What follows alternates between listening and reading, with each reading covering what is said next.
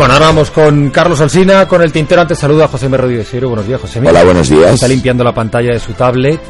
¿Qué habrá ahí dentro? ¿Por qué no le, le trae usted un Nada doméstico? muy especial. Nada muy especial. Nada. Tienes ahí lo que nos vas a contar, ¿no? Gen- No, no, yo no te llevo nunca nada. Secretos no, de. Estado lleva ahí. Yo no llevo nunca nada anotado. Bueno, eh, ahora vamos con, con Josemi. Eh, Carlos. eh, No, ya sé que me ha pisado la sección Roberto. Vaya hombre, lo siento. No, pero yo es- lo- escucho todo el programa, claro. eh, ha contado lo de la gata. Sí, era bonito lo de la gata. ¿eh? Muy, muy bonita historia, sí, bonita muy bien historia. contada la historia. Muchas gracias. Así que adelante, Roberto, ¿qué otra historia nos trae? Bueno, ahí que sí. Pues tengo una de un británico, pero esa me la dejar para mañana. Como el viejo cine americano, que la venganza Déjamela para mañana porque ahora os quiero contar... eh, Unos británicos también, creo. Es una historia que conocéis a medias, ¿eh? Atención. O sea, la primera parte de la historia sucedió hace 50 años, mañana comienza el aniversario, y la segunda ocurrió hace 39, va para 40 años, y no tiene celebración de aniversario alguno. Bueno, hace 50 lo que pasó, lo sabéis, tal día como mañana es que llegaron los Beatles a, a España para sus dos conciertos, el de las ventas, eh, en el que resulta que estuvieron varios millones de espectadores a juzgar por La cantidad de gente que estuvo allí, sí. dice que los vio. Y al día siguiente se celebra el aniversario el, viernes, la Monumental de Barcelona, donde estuvo el resto de la población española. O sea, todo el que no estuvo en las ventas estuvo en la Monumental viendo a los Beatles. Bueno, he hecho un ejercicio. He estado leyendo esta mañana el diario ABC de hace 50 años, para ponerme un poco en, situación. Hace 50 años, pues aún no lo dirigía Vieito Rubido, el diario ABC, aún, aún no tenía columna propia David Gistau. Y he encontrado algunas cosas que a lo mejor os interesa que, que recordemos. De la tercera del diario ABC de aquel día no os hablo porque la firmaba Blas Piñar y tenía que ver con el concilio, igual se ha quedado un poco desfasado. Pero bueno, la noticia principal era que hacía mucho calor, hacía mucho calor en, en- en Madrid. Los vecinos de Madrid, de hecho, más que por la llegada de los Beatles, estaban muy inquietos por la escasez de agua, porque había restricciones en el suministro de agua de 10 horas al día. 10 Me horas al me día. acuerdo que haya restricciones. Y en sí, portada señor. aparecían unos operarios allí poniendo unas tuberías enormes en Fuencarral, no la calle, sino el distrito de Fuencarral, que todavía no gobernaba Guillermo Zapata, que es el actual responsable de ese distrito madrileño. Lemas publicitarios de, de entonces, hermosos lemas publicitarios de entonces en las páginas de ese periódico. Por ejemplo, ¡qué calor! Águila, por favor. Cerveza, el águila. Cerveza el águila Qué talento. eh, que ahora es Heineken, como sabéis.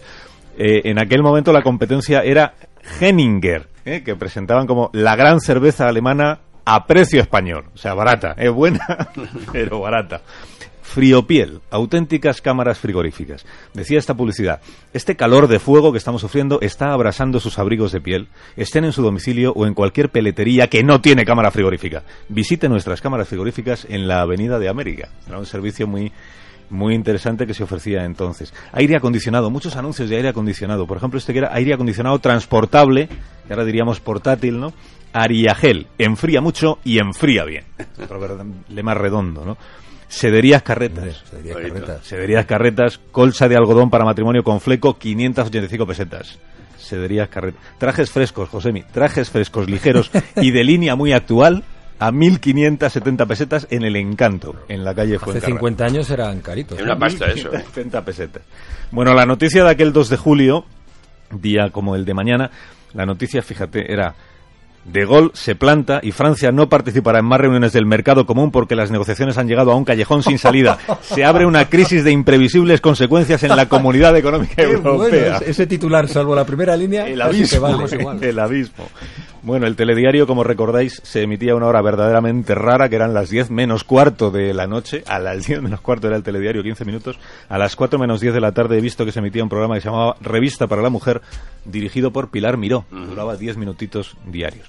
Bueno, el concierto aquel de los Beatles, como sabéis, lo presentó Rocky Carambola, o sea, Rocky Capucheto, quiero decir, Rocky Chaparro. Rocky Chaparro, Rocky Chaparro. O sea, Torrebruno. Rocco Torrebruno fue el presentador de las dos actuaciones de los Beatles, tanto en las ventas como en la Monumental. Lo anunciaban en los carteles al presentador como el famoso showman de la televisión, Torrebruno. Y esta es la segunda parte de la historia que os voy a contar, que esta, Juan Ramón, es autobiográfica. Y le he dado muchas vueltas a este asunto antes de contarla públicamente por el daño que me puede hacer. y es que yo fui niño de la guagua. Así. No. La Guagua fue un programa que presentó. Os sorprende, ¿verdad? Porque nunca, había, nunca lo habíais pensado. Fue un programa que prese- uno de los muchos programas que presentó Torrebruno. Hablo de hace 40 años. Y no sé si está bien decirlo ahora porque Torrebruno ya no puede defenderse. Pero como niño que fui de la guagua, puedo dar fe de que el playback no era lo suyo. Ah, Es más, me atrevería a decir que ha sido uno de los artistas que peor ha hecho el playback en un plató de televisión. Incluso el que peor lo ha hecho nunca. ¿Recuerdas aquello como...? Sí, los niños de la guagua podemos contar ahora, y pongo por testigo a Elena Gijón, que también fue niña de la guagua, que Rocky Capucheto, o sea, Torrebruno, tenía que repetir muchas veces la grabación de sus canciones porque se le olvidaba la letra. Y eso los niños lo habríamos disculpado. Pero que nos culpara a nosotros de su impericia no se lo hemos perdonado nunca. Porque esto es lo que hacía Torrebruno. Cuando el regidor decía, paramos, hay que volver otra vez al principio, él le decía al realizador, son los niños que me confunden. Así en Acusica. ¿no? Son los niños, decía, son los niños que cantan de verdad en lugar de mover solo los labios. Y eso a él le despistaba mucho. Y los niños, Juan Ramón, sufríamos mucho en silencio con aquella repetición una y otra vez, poniendo buena cara y fingiendo que no habíamos escuchado a la estrella del programa infantil cargarnos a nosotros eh, con la culpa. Los niños que antes de repetir la grabación de las canciones de Torre Bruno ya habíamos aguantado la repetición y repetición de los diálogos de Don Redondón, que era el otro personaje principal del programa, con Paula Gardoqui.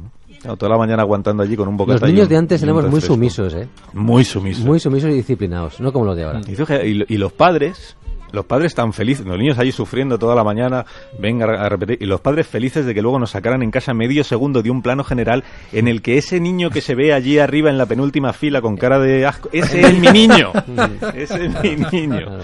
Bueno, 2 de julio de 1965, Torrebruno, que presentó en Madrid a los Beatles. Por cierto, para que veas que al final todo guarda relación en este programa. La película más popular de aquel año 65 fue Sonrisas y Lágrimas.